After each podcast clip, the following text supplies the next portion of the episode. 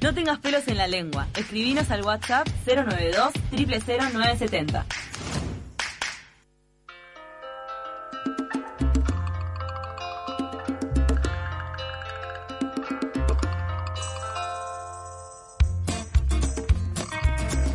Bueno, bueno, que no decaiga la mañana, que hay que seguir con fuerza, como cuando te tomas unos mates con Canarias, para seguir con todo. Me cambié de micrófono, ahí sí, fuerza, tu mate lo tiene, tu mate tiene lo que importa. Canarias, el mate de mi país. Y ya le damos la bienvenida a la ex senadora Verónica Alonso, que nos acompaña hoy, que está haciendo. Vení, venís de la tele, Verónica, te estábamos viendo. Este, bueno, tenemos un montón de temas para hablar contigo, desde la pandemia, desde tu situación en política, cómo manejas esto en la familia. Y lo primero que se nos ocurre preguntarte en este año tan especial es: ¿cómo es un día de Verónica? Ah, buen día, chicas, buen día, Ceci, buen día, Camila. Eh, es un día que, que, disfruto de mi tiempo. Organizo mi tiempo. Ahora les cuento más o menos cómo es el, el, día, pero elijo. Ahora puedo elegir lo que hacer, ¿no? Entonces, eh, con esta circunstancia que estamos viviendo todos los, los, uruguayos y el mundo, bueno, con un poquito especial, ¿no? Mm. Nosotros eh, primero tratamos de cuidarnos y salir lo menos posible. Eh, las chicas ahora empezaron ya las clases sí presenciales, entonces tienen un ratito, yo me ocupo de, de llevarla, sobre todo a Violeta, que es la más chiquita de casa. Eh, entonces la llevo a la escuela, yo me tomo mi tiempo para hacer mi ejercicio físico, para mí siempre fue, incluso en mi, con mi actividad política, siempre trataba de, de, hacer mi actividad física que me hace bien más que al físico a la cabeza. Mm. Entonces eh, hago mi actividad física y después eh, organizo o, o la casa. Estoy en plena etapa como, no ama de casa, pero eh, organizo mi, mi, tiempo también para que las cosas funcionen en casa.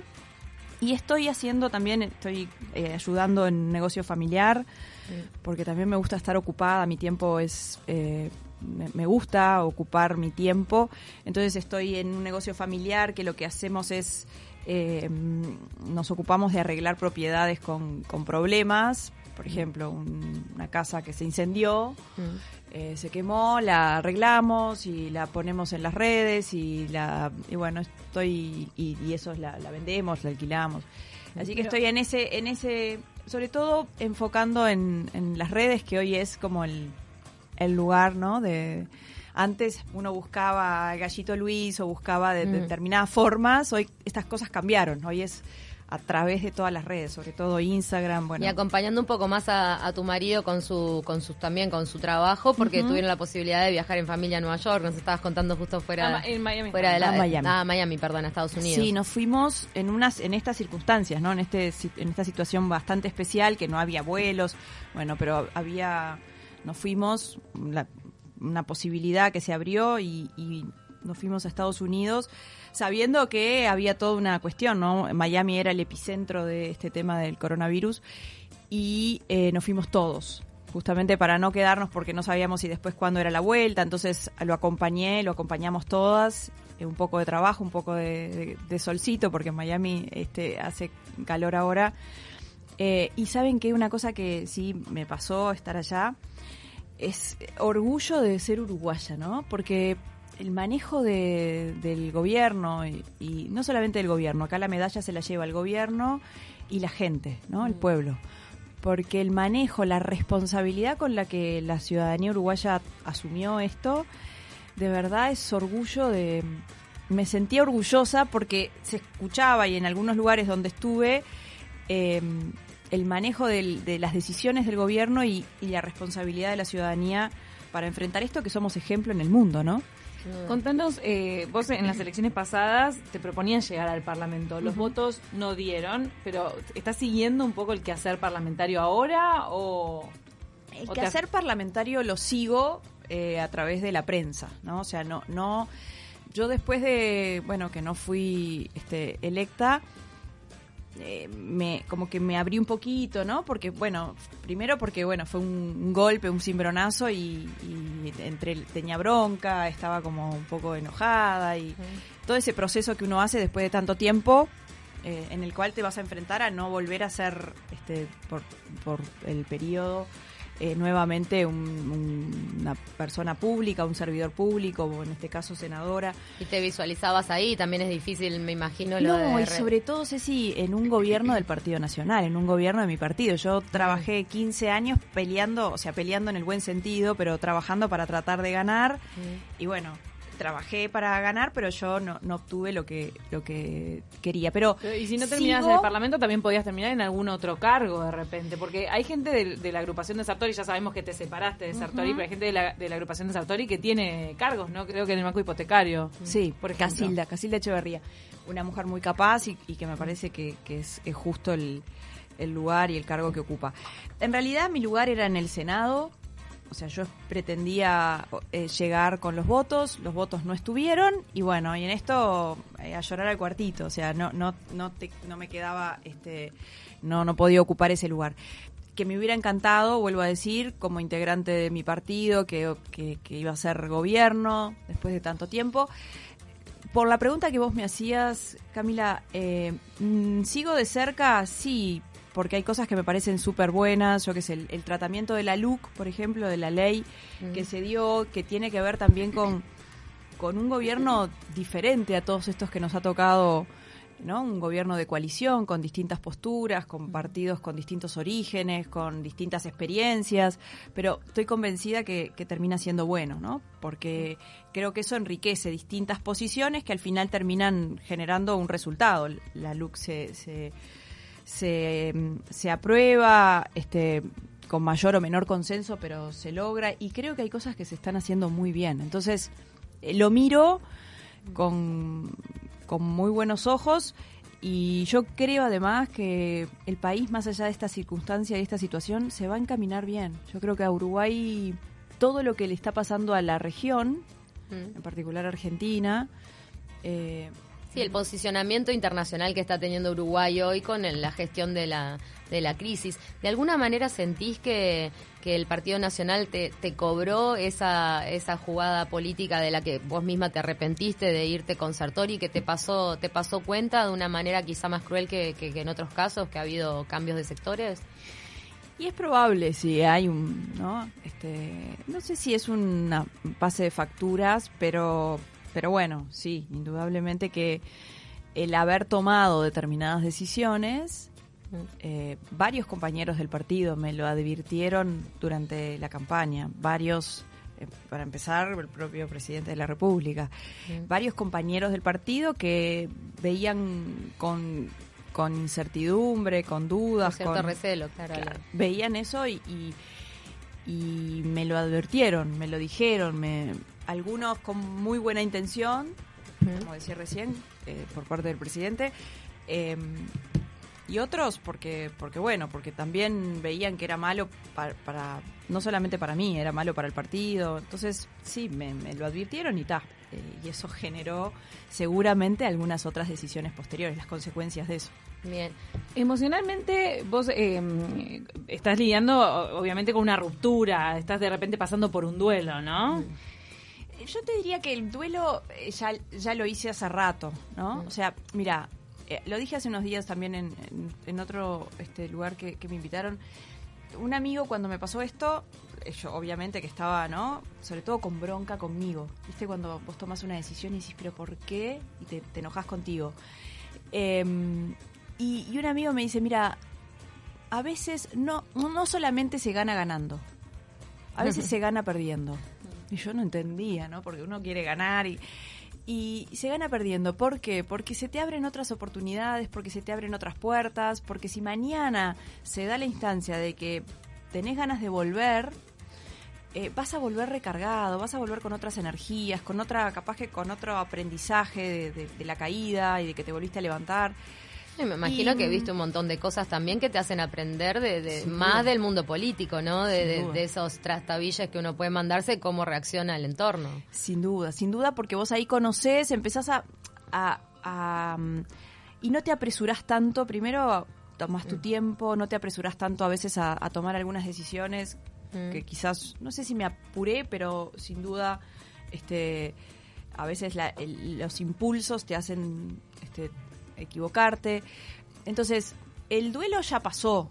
Y yo hoy mirando esto que decía que este amigo que me da buenos consejos, me decía, a veces lo que pensás que es malo termina siendo bueno.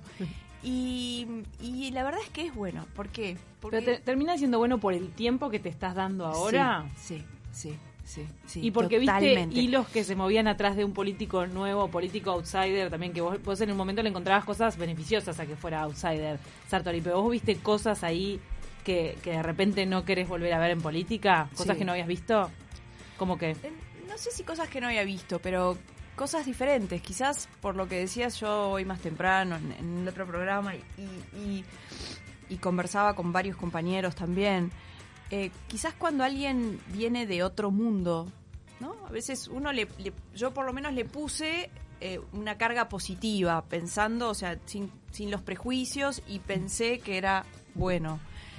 Pero a veces en el mundo, de, no sé, de las finanzas o en, en otros lugares, eh, se, se manejan con otros códigos. O sea, no estoy diciendo si es buenos o malos, se manejan con Menos otros cercanos a la códigos. gente. Posiblemente. Con otra... eh, y, y, vos- y esto... Repente no, lo hablo, todo vale. no lo hablo por mí. O sea, no estoy diciendo esto me lo hizo a mí. No, Estoy no. diciendo en general, compañeros del interior, por ejemplo, dirigentes, que habían trabajado y que se habían ganado su espacio, por ejemplo, en la interna, que después eh, no les respetaban su lugar que habían ganado con la ley, o sea, con los votos, con lo que vale, ¿no?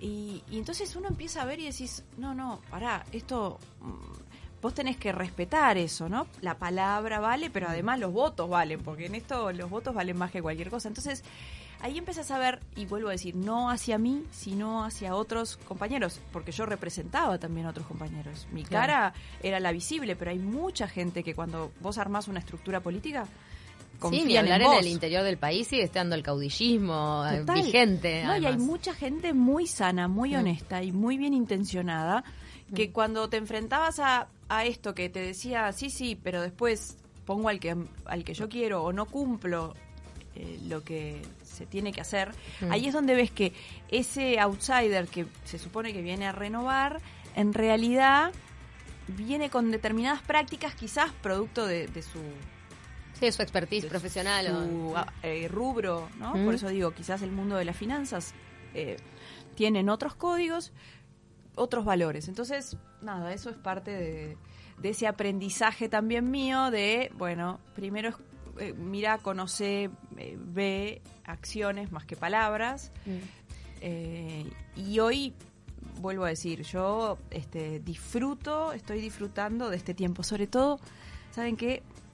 Cuando vos pasás tanto tiempo en la vida política, o por lo menos los años que yo estuve, 10 como legisladora, senadora, diputada y 5 más trabajando atrás de, ¿no? Este, en la parte técnica, pasás la vida, o sea, te levantás pensando en política, te acostás pensando en política, y, y todo lo de alrededor es como secundario. Entonces, eh, no sé, desde levantarme a las seis y media, seis, siete de la mañana y, y hacer una nota, o preparar un discurso, o preparar un proyecto, o estar pendiente de si alguien me.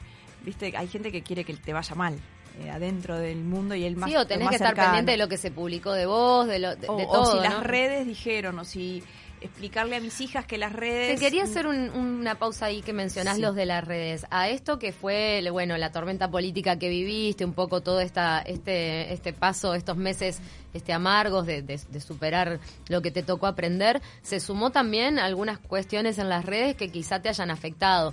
Por ejemplo, la publicación que hizo tu hija mostrando toda la casa en un momento muy sensible de la economía del país, con mucha gente en crisis. Este, ¿Cómo lo lidiaste adentro de tu casa eso? ¿Pudiste sacar un aprendizaje de, de- de esa situación? Que bueno, que llovieron críticas también.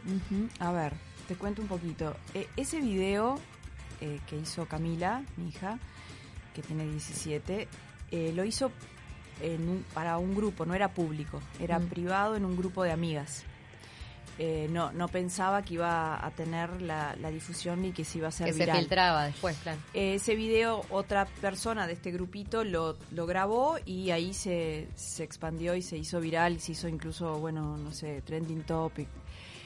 Yo creo que fue un aprendizaje sobre todo para ella. Eh, si hay algo que, que Camila entendió, primero es que no es, lo, lo hablamos muchísimas veces durante mi, mi- mi tiempo como, como figura pública, que ella no era la hija, no es hija de es hija de una persona que tiene que cuidarse con determinadas cosas, pero nunca quizás le dio la dimensión hasta hasta esta vez. Esta Claro. vez para ella sobre todo, para para todos fue un aprendizaje, pero para ella sobre todo.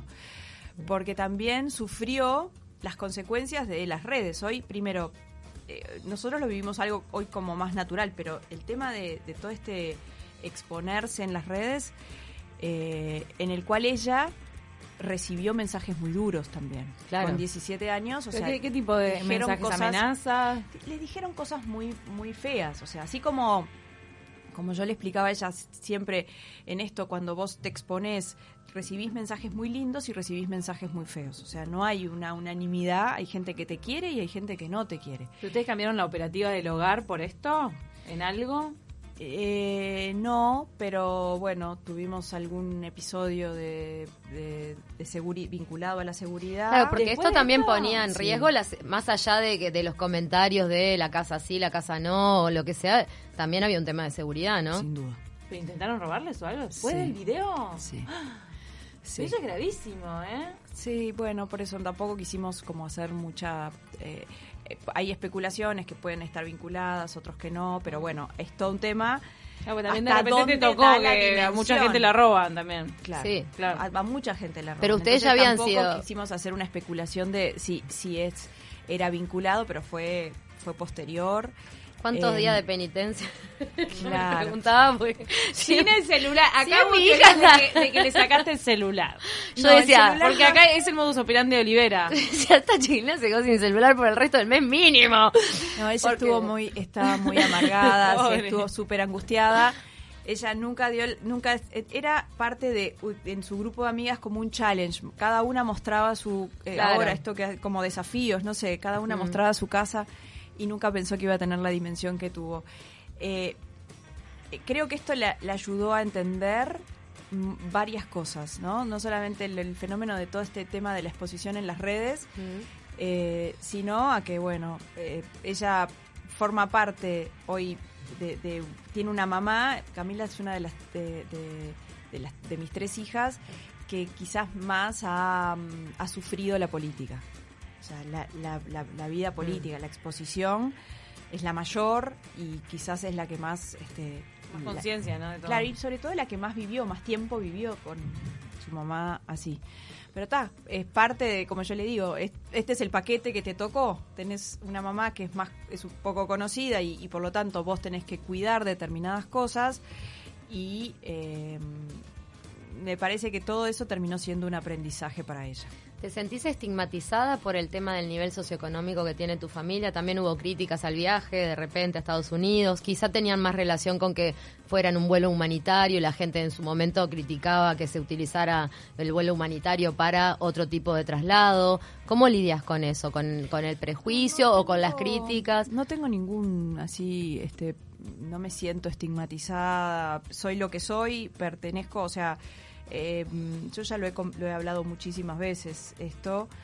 eh, yo vengo de una familia eh, de, de- con padres, cinco hermanos, laburadores de toda la vida. eh, mis viejos hicieron todo lo que pudieron para darnos eh, la mejor educación, pero no, no, no tenían este, medios económicos. Y me tocó, eh, la vida me llevó a tener la posibilidad, ¿no?